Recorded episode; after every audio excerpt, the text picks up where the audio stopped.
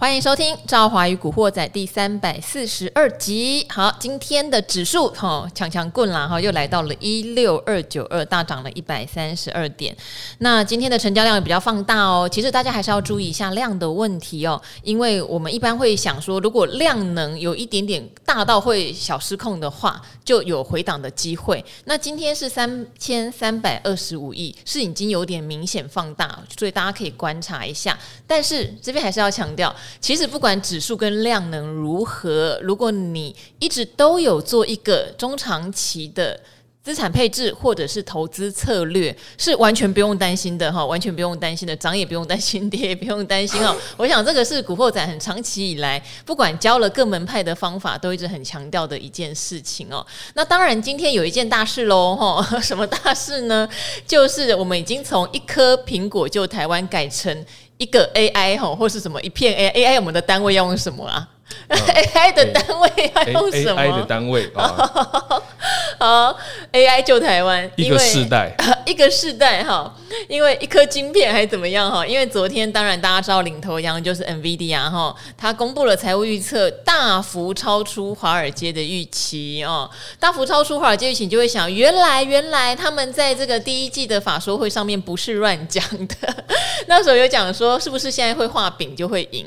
但如果他们能够做出比华尔街预测可能多三四成的营收，那代表他们是真真实实的。有把 AI 相关的东西卖出去哈，好，所以这个消息当然就非常激励台股，也激励昨天晚上台积电的 ADR 先大涨，今天的台积电也跳空大涨哦。好，那现在到底布局怎么做？难道就真的就是重压 AI 才有用吗？今年四大主题嘛，AI、生技、储能、军工，轮轮轮，现在 AI 看起来又哦独领风骚了起来。好。这个问题一样，赵华常常讲，难题就丢给厉害的来宾。好，今天来的哈是我们的呃宠妻魔人，好，然后呢，这个存股最坚定的男人哈，大侠武林。嗨，大家好，我是专注本业今天投资全息 cover 你每天的大侠又来了，跟大家谈论现在，哎哎美债啊，哎距离违约的时间，对哈。没有，因为这是不会违约啦。对，绝对不会，呃，不能讲绝对不会啦。我们要思考一件事情，那群呢具有金融政策影响力的人，他们多少资产在投资市场里面啊？怎么会那么轻易就让他违约呢？是吧？如果违约，股市震荡，他们一定会想办法啊，找时间哦进场做布局啦。那我们刚不是谈到，哎，你如果长远的规划，涨你可以看戏，跌你可以买进，等于是说哈，你慢慢投资这种好的绩优股。慢慢的买，它涨，你享受账上的资本利得嘛？那如果跌，你又可以布局出长远的底部区间，这非常轻松，每个人都做到的事情。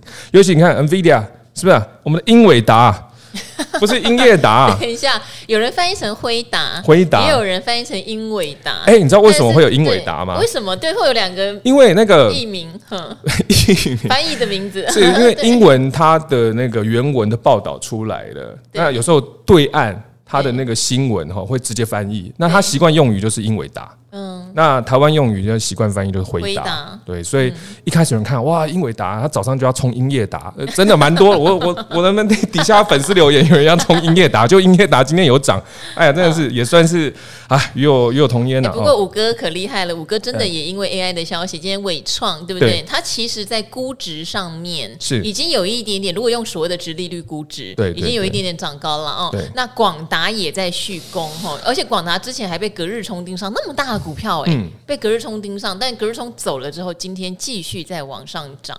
好，真的是五哥已经非同凡响了、欸，五大哥啊，对，开玩笑，多厉害，真的是。好，但是这边就要来请教大侠了哈。对于这种现象，嗯，就是因为 AI 虽然我们看到 NVIDIA 它已经缴出不错的财务预测哈，代表说它可能接单真的很顺畅，但是对应起台湾，事实上，呃，大家知道辉达占台积电的营收，如果以二零二零二一年底的比重来。来看哈，它是它六到十名的客户，可能占三趴左右的一个比重。嗯，好像激励感不需要大到这种程度吧？这是大家第一个，大家可能比较问号。可第二个，有时候资金来了就是这样，有题材就是继续往上攻。而且你看它的营收还没有比去年同期强，对不对？它只有成长而已。可是股价呢，哇，你看多烦，突破三百美元了哈，这个太通膨了，真是 太通膨了。可是就你来说，你的布局策略，你会不会因此而有一些些调整呢？例如说，像伟创今天在一根涨停板，事实上它可能，当然你的库存里面一直都有它，是，可是它也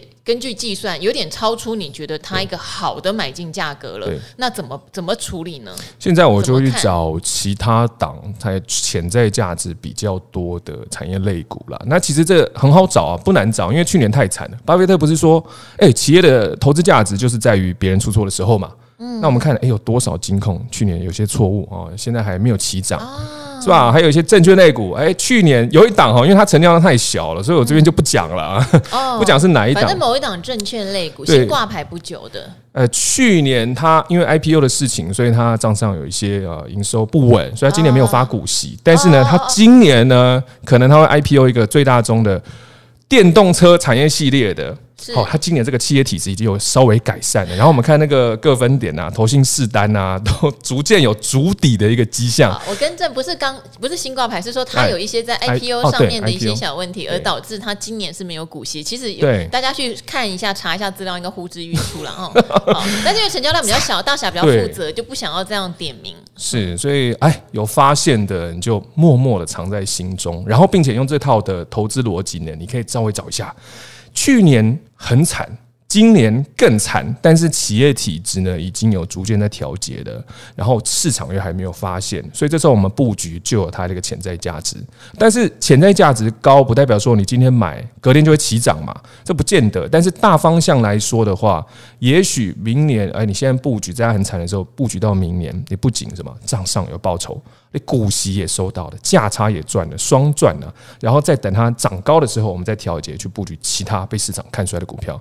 你看，像当年二零二零年嘛，呃，半导体大好，对不对啊？产业类股啊，再来呢，二零二一寿险类，二零二二金控股，每一年最好的时候都是它股价高点的时候。所以，我们千万不要看到股价哇已经喷新高了，然后营收创新高的时候才进场，非常容易啊被市场欺负了。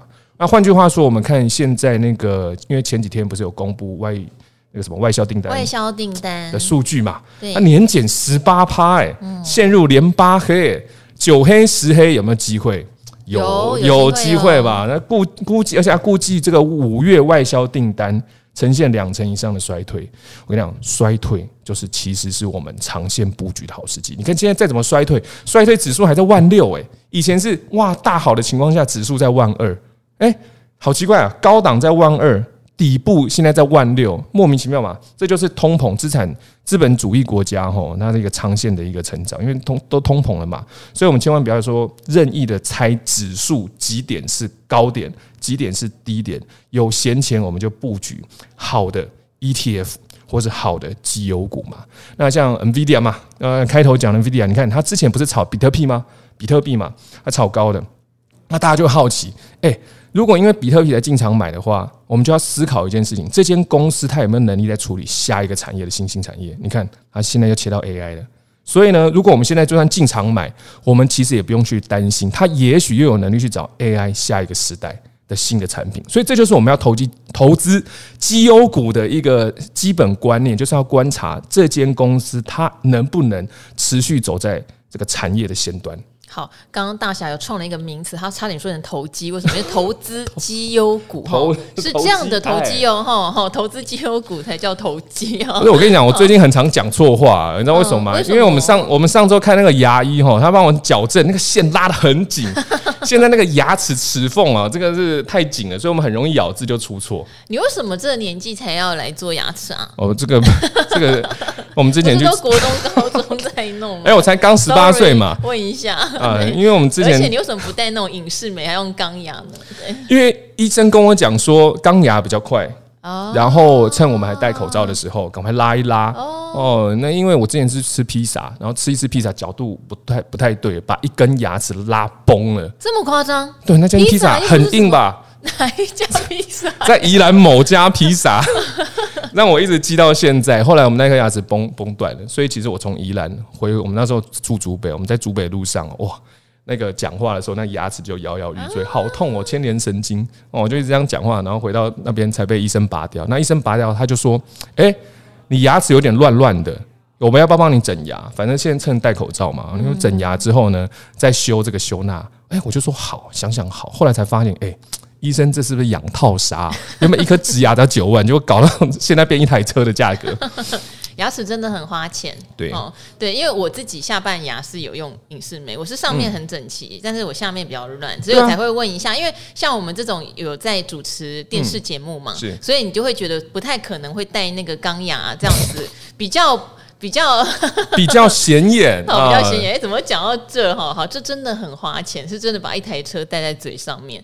好，刚刚有提到外销订单连八黑哈，那政府自己也讲哈，经济部这边也有反映，五月的话一定还是黑，但它会黑到什么时候呢？事实上是有点端倪的，因为大家知道我们现在景气灯号也是蓝，嗯，像古鱼来每次都很喜欢讲，它一定是蓝灯投资，一定是蓝灯，它不管蓝灯现在是几点哦，就算现在是两万点蓝灯，它还是会投资，因为。它反映的是灯数，红灯一定比蓝灯指数高这件事情。嗯、就是你景气非常热的时候，你台股或是全世界股市的点数，照理来说应该会比你景气很低迷的时候还是会高。对，呃，高多少不晓得，但原理上应该是这样。对，所以意思是蓝灯假设两万，可能红灯就是三万，谁知道呢？Who knows？因为现在的指数有通膨的现象哈。你现在。一块钱能买到的东西跟十年前本来就不一样。哎，为为什么会这样子呢？这基本上是因为哦，你想想看，以前我们一碗牛肉面几个人制作就端上碗了。现在呢，参与一碗牛肉面制作的这个通路有多多啊？工厂的厂商哦，甚至我们养牛的技术，你还要请小提琴家哦来帮他拉这个音乐。你看，参与这个生产的供应链这条路上，越来越多人参与。所以这就是通膨的之一。第二件事情呢，还有通膨是必要性的。为什么？因为你通膨，你才会想购物嘛。比方说，我们可能要买卫生纸，卫生纸是必须的，对不对？但是你听到如果它下一周呢，下一周会大特惠，会降价，你会等到下一周真的你把家里所有纸都擦光，你才会去买。所以在通缩的环境呢，你的消费力道会减弱，那大家都不消费，就会形成一个通缩的这个经济环境。但是如果是通膨呢，诶，物价在涨。要涨价了，你就会想要赶快的去布局去买，尤其是那是你必须的东西，你就会想买。甚至呢，你在通膨的环境中，会每天逼自己叫醒自己的是闹钟，不是梦想，因为你会很认真的工作。我们要战胜这个通膨的环境，尤其是投资，我们也会趋向于比较稳定。投资绩优股，因为绩优股在长线这个通膨的这个环境之下嘛，市值逐渐被市场看好。尤其我们今天要讲那个永续哦，永续的一些企业，所以通膨的环境，适当温和的通膨，对人类的经济资本主义国家是一个非常非常好的一个现象。所以在这种通膨环境下，哎，指数会涨，那是哎正常的事情啊。那我们就要利用这个长线的涨幅呢。提早一点，哎，趁现在呢，像去年万八跌到万二，就是对我们小资族最好的时机啊！你在这有专注本业啊，努力加薪呢，你有更多的资金就可以布局好的 ETF 嘛，好的市场指数嘛。好，我们等一下来聊一下什么叫做好的 ETF 和我好的指数，或是刚刚讲到的哈，有些 AI 概念，即使即使是五哥这么大全职的公司都涨很多，该怎么办哈？不过说实话，就是呃，全世界都是希望是长期稳定、温和通膨，不要陷入恶性通膨。两趴现在变 五趴，对我恶性通膨就不好，就是你收入没增加，可是物价都在涨嘛哈。温和通膨就是大家其实可能收入也温和增加，物价也温和上涨，其实经济是温和往上走，最好来。一个大家都喜欢这样子，最好在通膨环境中再来一个大震荡，哇，那个都非常精彩，我们就可以布局到非常漂亮的一个底部。其实大家想想看，你说下个礼拜加油要多几毛，你就抢去加油了嘛？哈，前阵子的蛋价其实也会有一点通膨效应，因为你会觉得买不到，或者它会变贵。那你就会囤蛋，我就常常看到有些社团里面囤就一百颗、五百颗这样 乱囤哦，所以就变呃，它就有点恶性循环，因为你用了你平常根本没有那么多需求的东西，所以它就涨价又缺货。这样，我要分享一件事哦，我们在前阵子缺蛋的时候，我居然有朋友送鸡蛋过来，还宅配给我，你人缘真好。我那个管委北北都说哇，你真的人缘真好哎，真的有蛋可以吃。那时候我们蛋还吃不完，然后分给邻居，非常非常感谢这位朋友。如果你现在听到呢，没错，我就在说你。好，我真的超感谢的啊！你那么善良的朋友，一定有听《赵华与古惑仔》吧？肯定的。好，那还有就是我们的景气灯号，虽然现在是蓝灯，但我们之前也有稍微预估一下，因为它要改变其中一个非农就业的一个权重，哈，八月要改。那历史上的经验是，当它去调整权重的时候呢，通常蓝灯就快结束了，所以很有机会在今年八九十月不到哪一个月，就蛮有可能会转成黄蓝灯哈。那当然也有很多的企业还是会预计，不管你第三季复苏、第四季复苏，通常最晚还是会去压一个第四季复苏啦哈。所以你。整个景气虽然现在看起来是非常的不理想，可是到第四季还是会觉得有点希望。当然，我们就不要把什么明年总统大选这种事情拿来当做是一个，因为它可能是资金上的一个优点，可它不见得是景气上的一个优点。对，春宴总是会来，可能是秋宴或是冬宴。好，那这边就要请教大侠了哈。我们先回到五哥身上好了，因为其实你之前有教我们一套很简单的，就是用直利率去反推，对，他法人可能会比较愿意购买的价钱哈。这个不是告诉大家。预设股价哦，只是一个正常的推理哈。对，对。因为它历年会有一个平均的值利率嘛，你有到平均的值利率，说实话，对于不管是大型寿险部位哈，甚至有一些自营商跟投信，他都会考虑做买进。可是，例如以伟创来说，好像已经偏离了这个平常预估的值利率，广达可能还在范围内。嗯，对。那我们如果说长期在存五哥的人，现在你会做什么样的调整？你刚刚有说可能会转进，也许今年不发股息，但明年会正常的金融股吗？对，没错，就是这样。我们要买那个哦，就调节嘛。买这个潜在价值比较高，因为伟创，你看它现在涨成这个样子，它已经超乎我们的预期了。但是如果你今天或是明天做调节，不代表它后天不会涨，后面涨势吼就已经超过我们在基本上我们做基本面的判断，后面就你就把它纳入到叫做什么神仙打架的群组了。后面神仙打架就各各分点嘛。各券商嘛，那放消息嘛，互相大战。那大象在打架，我们这种小蚂蚁就不要去参加，你很可能会被踩死。所以我们要避战，我们要知道，诶，已经超过我们的计算基本预期了，所以我们就可以用同样的方式去布局其他潜在价值更高的产业类股。其实这种产业类股很好抓，就跟刚刚讲了嘛，金控股啊，今年不发，明年可能会发的，还有一些证券类哦，去年很惨，今年。也没有好到哪里去，但是渴望明年，因为我们都知道降息的这个风声频传，交易量哦有逐渐筑底的感觉。那如果交易量又回到上次，不要说明年回了，后年回好了，喂，那你是布局两年呢？两年的逢底布局，第三年你赚的是这两年的底部区间的报酬，那是非常非常可观的。你两年可能就可以整体压两年的资金，结果呢？你可能可以赚到二十趴、三十趴以上，甚至更多。这种稳稳的赚呢，就是我们价值投资的一个方式。当然啦，呃，当然很多人会讲了，诶，大侠，你不是领股息的吗？其实哈，零股息跟赚波段这是同一件事情。也就是说，我们对怎么会是同一件事情？当然同一件事啊。嗯，我们可以把它想成我们要把这个钞票变多的一个过程。比方说，我们对一个企业或一个产业类股，我们有对它一个目标在那边。好，那目标还没有涨到之前，我们零股息回买。零股息回买，然后等目标涨到的时候呢，我们稍微做调节，我们就可以得到这几年的含息报酬，然后再把本利和去布局其他低基期的股票。你这样一转，你会发现我们预估值利率来去判断企业的低基期嘛。第一个，我们这样布局，你可以获得波动防御，因为它在底部哦，底部你在高点玩哈，这个很难玩的赢，在底部会比较多波动防御的这个。啊，这个产业的护城河，还有什么市值成长机会也大增？那你把这个高档的股票调节去低基期，你在中间赚的股息会非常的轻松，因为你市值成长的搞不好比股息领的还快。所以，我们经过这样的调节，你会发现，哎，存股波段价差当冲好像已经融合一体了。就是在它价值区，我们布局领到股息回买，等价值区满足，我们再找其他具有更大潜在价值的股息或者产业类股来做布局。所以回过头来，你就知道啊，原来投资就是专注的把钞票逐渐变多。所以一档企业呢，一档公司，我们到底要做短期、中期还是长期？其实这跟投资人无关，跟公司本身有关，跟市场有关。如果公司基本面不变，可是它的短线上。股价暴涨了，超乎你预期的，我们稍微去调节。但如果这间公司它基本面长线看好，一年的股息发的比一年还多，还连年稳健配息，可是市场还没有发现它，它就是可以值得我们长线投资的标的。好，不过如果金融股与今年不配息，我觉得有两家是很值得探讨的，一个是星光金，一个就是开发金哈。哎呀，你讲出来，他们不配息，哎呀，嗯、勇敢一点嘛。哎，对啊，就是星光金的经营绩效，就过去当然不理想，现在又有所谓的经营权在。之争嘛，嗯、我们前两天其实也有特别分享说，我们不没有要支持说，不管市场派，他也没有市场派，他们其实都是同一个家族里面的人哦。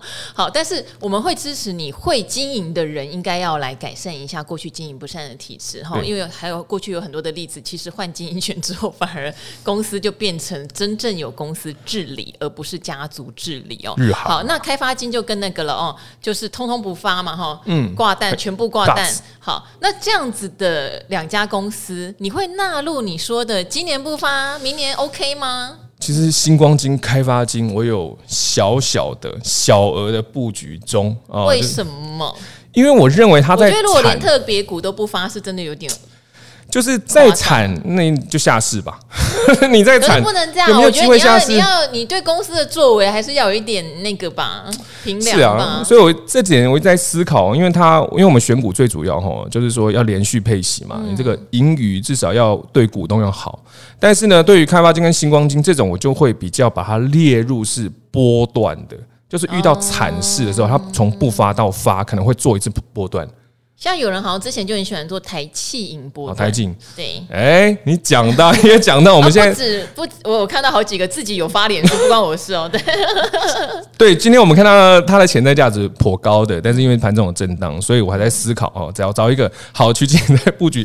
哎，我们真的是心有灵犀一点通哎。比方说今天我们要讲七五七，对，后来被撤掉，后来以后我们就拿回来嘛。零零八九三，我今天也想讲哦，都被拿回来。然后台气银啊，开发金、新光金，怎么奇怪坐在这个位置？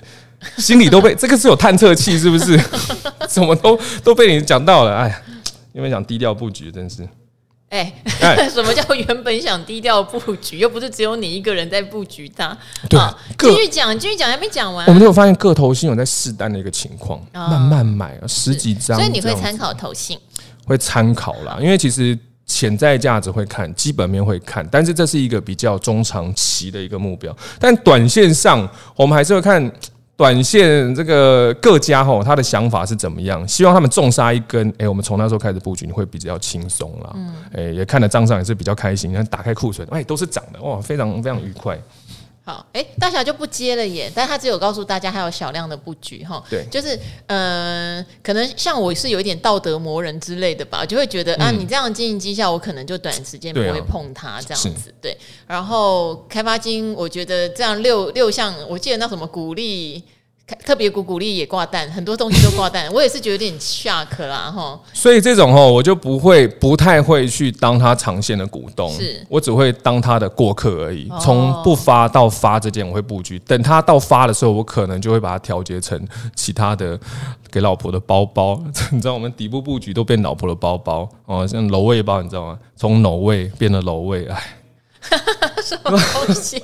对，因为我们上次上节目有讲广达嘛。哎、欸，我跟你讲，最近奢侈品为什么卖那么好？我真的觉得很两极化的社会耶。因为有人说通膨的世界里面，就真的贫富差距会拉大。因为对于呃，一般的投资人来说，假设我们的薪资就是一个很普通的薪资，嗯、民生必需品就会占你的开销非常大，对，所以通膨会压抑到你其他的消费。可对有钱人来说，他追逐就是精品的涨价，因为精品也在涨价，所以你看最近有很多的影片是什么？你知道就是你为了要买一个，例如说三十万的包包，可是你要去配货啊，你才买得到那个三十万的包包。你要配可能甚至七十万的货，你才能买到那个三十万的包包。你要长期去专柜高官，让柜姐喜欢你，柜姐会愿意提前把那个。包包先给你或什么哇？最近这种影片很多哎、欸，然后我就觉得哇，好两极哦，就是一边蓝灯啊，一边外销订单连八黑啊，对一边很多人觉得很痛苦，在失业，Meta 在裁员啊，欸、可是一边、欸、其实 大家在讲精品怎么配货才能抢到包包。对，这种环境中呢，我们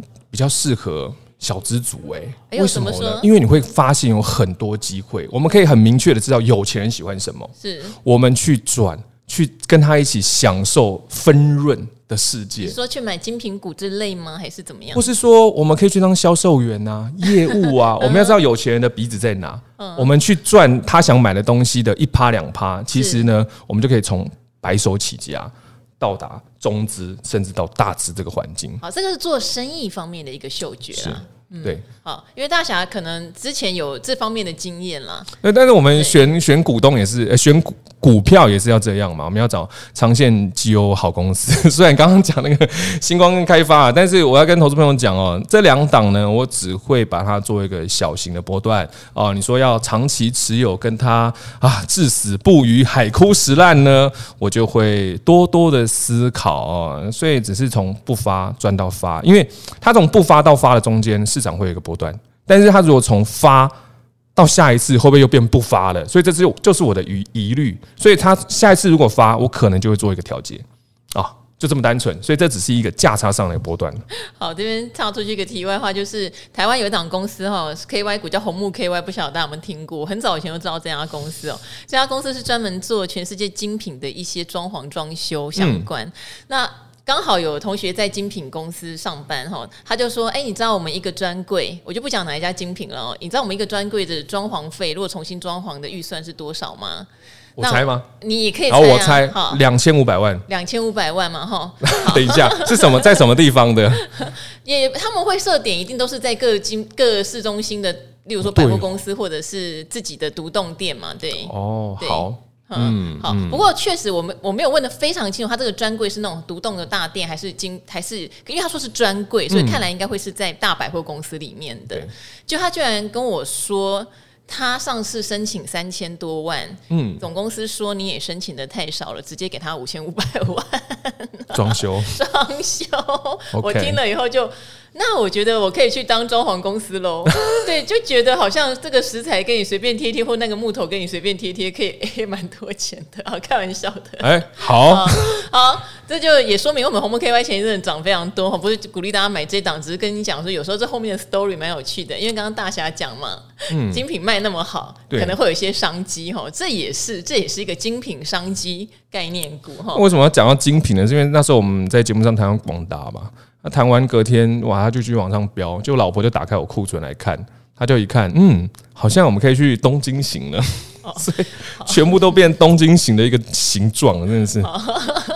老婆婆随时可以打开大侠任何东西来看，然后好，那个 那 ETF 的部分，嗯、对不对？对。呃，我们今天刚好我收到一个统计，我觉得也很可爱，因为 NVIDIA 大涨嘛，那就会有人去统计持有 NVIDIA 最多的 ETF 有什么。那第一名当然就是富邦未来车哈，国泰智能电动车，因为当初他们认为 NVIDIA 有相关半导体晶片的能力，即使跟车那时候觉得没有那么直接相关，但现在就发达了。现在就因为他们两个都持有很高。高额度很高比重的 NVIDIA，、嗯、那当然还有像统一的 FNG Plus，、嗯、然后然后像国泰分层半导体，这样同整了很多。但是我个人啦。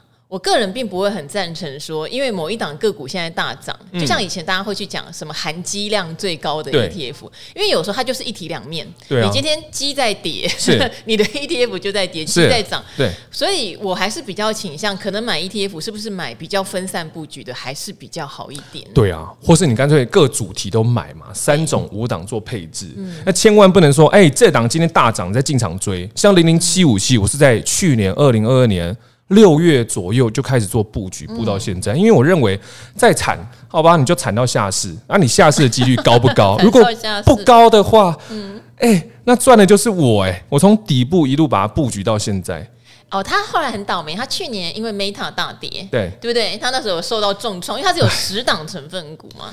但是但是这种事情就是我刚刚讲一体两面。今年 Meta 大涨，哎、嗯欸、，Meta 一直在裁员，还是一直涨？我所以有时候是看不懂哦。可能因为 裁员才涨吧？是不是就跟当年降息股市会涨？结果呢？明年如果降息的话，明年降息的话，搞不好股市会跌。所以市场哦，真的是你知道吗？我们都会各产业各买。哦，买一点，然后看市场想要点火哪一档，那一档就会起来。其实它会涨，没有什么道理啦，就只是市场题材性，再加上它可能经营绩效又不错。那一点啊，你看什么日报也报了，周刊也报，月刊也报，新闻所有都报了，哇，股市来到一个新的高点。啊，景气大家就觉得非常好哇，很多散户就冲进场了。结果呢，散户又开始哭了。其实我也是散户，但是我跟投资朋友讲说，你千万不能说，因为看到今天大涨就进场追。因为我们零零七五七，我们今天就秀一些哦，这个他的一个相关资讯嘛，啊底下读者就来问大侠可不可以买？兄弟，两点多了，已经盘收盘了，不能买了。如果你要买的话，你先呢把这个资金量布局好，建议你从定期定额开始嘛，你这样比较少，比较比较不会被市场受伤害啊。因为我们很常去讲这件事情，你投资吼，我们要欺负的是外资啊，怎么去欺负他呢？就是在他抛售泳裤的时候，我们好好在海海滩上捡他穿不牢的泳裤嘛，是不是？因为海浪一来了，我跟你讲，海浪一来，外资逃最快，所以其实他被冲走，就是通常都是他，而且外资也不是只有一家，他好多家，所以我慢慢捡他的泳裤。如果这一档他长期看好的话，你看他现在回买，我们是请外资帮我们抬轿，所以我们做投资不要真的不要看到什么好就买什么啊。呃，找工作也是一样，你看现在台湾产业不是很多都低薪嘛，其实台湾没有低薪。我自己认为台湾没有第一，哎，真的要不要剪掉算了？哎，对，这个难怪我会攻击，可恶啊！Meta 股价还大涨。其实台湾低薪的状况就是说，某个产业太多人了，所以我们必须要去知道自己的特色在哪里。你去可以做一个斜杠，或找到你专职的这个天职的产业。其实你会发现，哇，好多产业都隐藏的高薪等着你去做啊！你让我提醒到，我昨天啊，呃，有去我要讲学校嘛，我有去做校园征才。对，我有特地利用空档、哦、有看到最美的那一个人。然后，然后因为各电视台还蛮多人去的，嗯、那有的电视台还甚至做了一个绿 key 的摄假虚拟摄影棚，让大家去试镜。哦、那就很多学生过去，但我会发现，因为我自己念大学的时候，我也觉得我自己对未来也不见得充满了笃定。说实话，哦、说实话，你很喜欢财经，很喜欢钞票。呃，应该说我大学是因为我自己赚学费，那我念的又是私立大学，嗯、学费特贵的，所以真的好辛苦，就是。省钱，然后每天记账，就是一天真的只能花一百块以内。你跟我一样，我那时候一 一个小时只能花十块，一个一个小时花超过十块，我就没钱吃下一餐了。什么叫一个小时花十块？就是我们有算一个月大概有多少的零用钱嘛，然后我就除以每一天，再除以 就跟定期定额一样。我一个小时如果。成本哦，花十块以上，哇，那惨了！晚餐我要延后吃，十小时我只能花一百块，就这种这种算能源的方式。后来真的钱不够，我就先先暂离暂离学业，我们先去外面打工，把钱啊这个赚了再回来学校念书。我那时候念国立大学也是这样，哦，真的是穷到没有钱呐、啊！哎、欸，念国立也念不起，我我私立哇很贵，你们两三倍好不好？然后我就。那时候大四就两份工，因为大四课比较少，中午就是在餐厅打工。嗯、晚上其实我很糟糕，就是我没有办法去那种很赚钱，例如说有民调中心，嗯，他可以一个小时好像就两百块还多少，嗯、可是要用台语跟阿阿伯聊天，我台语不行。我台我台语只会说啊，我跟你讲啦，啊就没了，丢了丢了，哎呀，不，对了，对，然后所以就只能就是。嗯端端盘子啦，哈！后来我去什么？后来我比较幸运，我去出版社打工，因为我的国文的状能力是真的还蛮 OK 的，是真的很强。后来就去出版社，就比较稳定的薪资。总之就是因为很缺钱，那我在出版社就有编辑到一些财经类的书籍，所以当时我就觉得，如果我这么穷，穷到我一天花一百块，甚至买了一件衣服，我手都会发抖的地步，那我就应该要想办法怎么赚钱这样子。但我昨天去征才的时候，看到当然大学生现在都比较。我觉得相对都比较富裕一些些，都比较相对啦。我相信一定还是有一些比较贫困的。对，那他们的眼神对未来，你说有没有充满期待或者很有想法？其实也比较 没有。好，那当然我我就有遇到一个可爱的小女生。他就非常盛赞说：“哦，姐姐你很漂亮什么的。”那他怎么叫你姐姐啊？他才十八嘛，对不对？他还大一大二。那隔壁棚也有三立、民视、华视他们的人。他说：“哇，今天来主播都好漂亮，好漂亮哦！我也好想当主播。可是我刚刚走去的时候，他们说我的脸有点太胖了，嗯，就是我两颊这边还要再瘦一点什么。我就说不要听他们乱讲。哎，是十八岁、十九岁有这个婴儿肥，或者是这个是胶原蛋白，不要听人家乱讲。而且如果你来。来学财经的话，嗯，外表真的不是重点，你的 know how、你的知识、你的内涵才是重点。嗯、美眉就说我要跑娱乐线，她就走了。哎呀，这个好吧，这个年轻的时候适当被社会虐待一下，那个有时候我们那时候没有钱嘛，没有钱的时候真的很容易被社会虐待。就是只能吃那个哦，生活只能享受这样的。我们就把所有的精力放在投资自己，先把自己成为绩优股，把自己壮大之后呢，我们再用同样的概念去选择那些长线能够布局好的绩优股。你看这样双双管齐下，你的个人的市值哦，被动的收入就逐渐在长年与年俱增啊。好，那我问你哦，你最常被，因为我觉得你是蛮热心跟耐心回答呃你的观众或是你的网友问题的人，嗯、你最常被问的问题是什么？我最常被问的问题就是这一档股票可不可以买？哎，以前我们就是我会回，我是用打字回，以前回打字嘛。那现在呢？我发现我很怕文字没有温度，啊、我现在逐渐的都是用我们的，对啊。啊，现实动态啊，来去用语音温馨的、啊，跟他好好的去讲，哎，怎么去布局啊？哦、怎么选股啊？当然，我们有没有在推荐标的？只跟他说我可能会怎么做。其实可不可以买这个问题？哈，绝大多数来自于一件事情，你对于股票选择你可能不太熟悉。那如果不太熟悉的话，我们建议可以先从 ETF 开始嘛。因为我们就去选哦，其实选 ETF 非常简单，两大要件。第一个，我们选定期定额报酬，同期年化报酬哦，不要输给大盘的，这是最基本的。第二件事情，我们要选它的交易量，你就看嘛，排台股定期定额排行交易户数前二十有没有符合刚刚的。啊，这个筛选的机制有的话，你就先做它一天，先做它的定期定额投资啊。你把它定期定额投资，诶，逐渐习惯这种布局方式，把它布局到涨，你再去思考，你可能做哪些步骤可以加强你的底部布局区间。就先从有，再慢慢优化，你就知道啊，原来吼，今天可不可以买股票这个议题吼，会逐渐的淡化。因为今天可不可以买股票议题，很多人就觉得，诶，今天他就要梭哈，明天就要大赚。可是殊不知，其实股票不是这样。股票呢，我们要学会的是布局啊。布局你可以分成月、年嘛。那月年布局就要思考是，你要慢慢买。就刚才一直讲，要定期定额，或是不定期不定额。那如果你不是用布局的角度来去思考，就是变什么？就是变凹单了。你一次梭哈下去，隔天重跌，那怎么办？你就持续的凹，持续的凹，凹到后面用融资凹，哇，很有可能就会丧失你全部的财富。可是你刚刚讲说，如果定期定额要超越大盘，那像大盘型的商品怎么办呢？零零六二零八啊，零零五零啊，他们就属于跟踪指数的嘛。对，对。不过像我我自己个人啊，我先说我个人，因为很多人会问说，哎，有没有一个很基本的配置方法？其实我个人的话，会建议，如果大家很出入呃股市，然后然后你的呃资金也不大的话，可能真的就是两到三档就够了。哎，对啊，真的不用去，因为。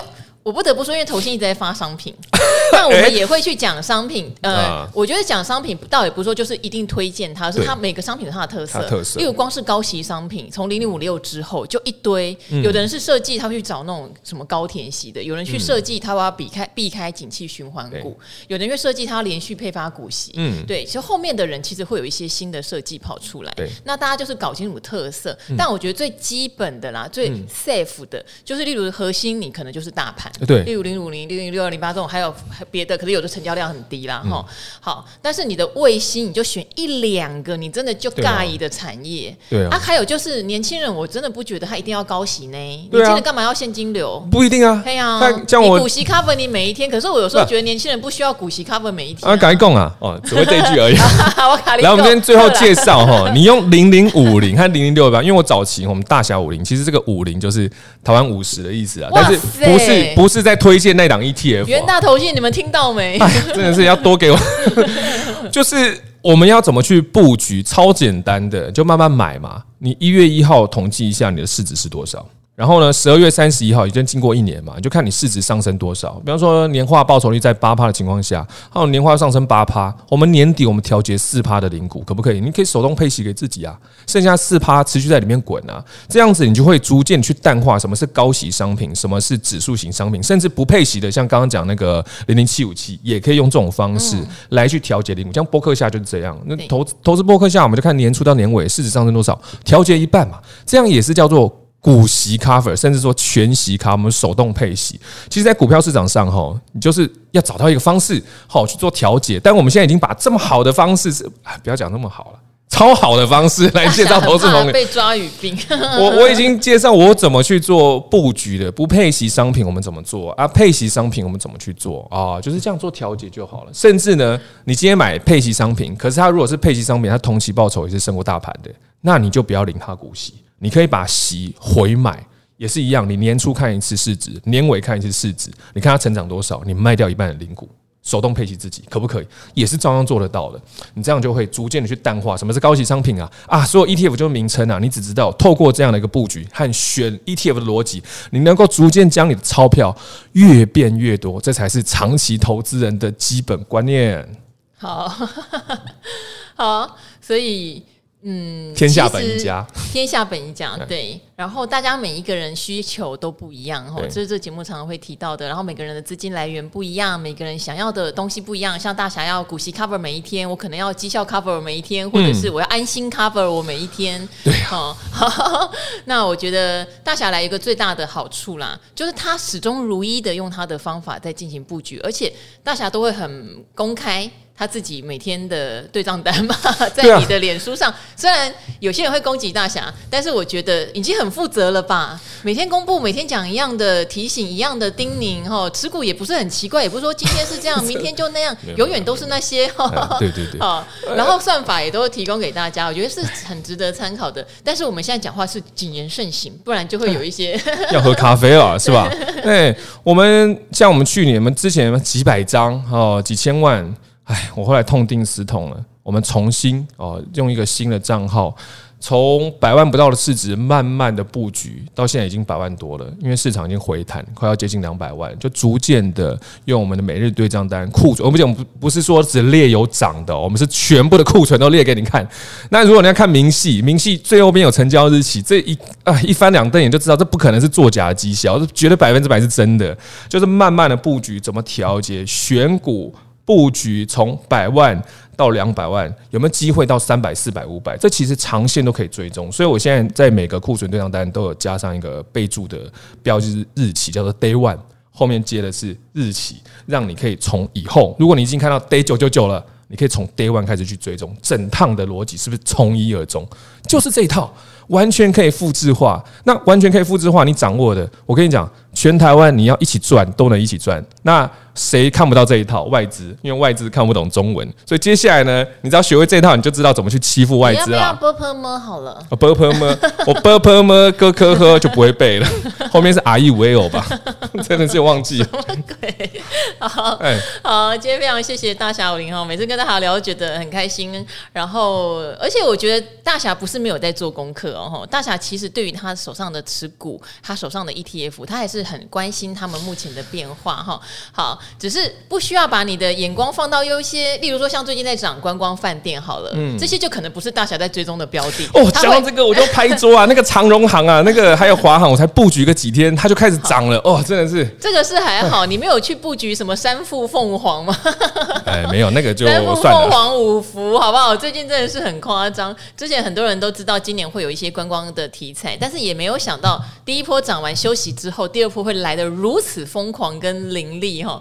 好，不过这边的话会提醒大家，就是他们的波动一定会变得非常的大，因为确实今年一定有在获利上大成长，但是那个就是因为去年前年激起极低哈，现在报复性旅游哈，然后带来一些梦想呢，例如说呃，之前就是国台办有宣布嘛，台湾可以团客去大陆，那很多其实大陆台湾的商家是期待大陆也能团客或自由行再回到台湾啦，那这个梦想在的话，可能对这些内需餐饮股就会有很大的一个激励哈。好，但是毕竟饭店就长那样，房间数就是那样，好不好？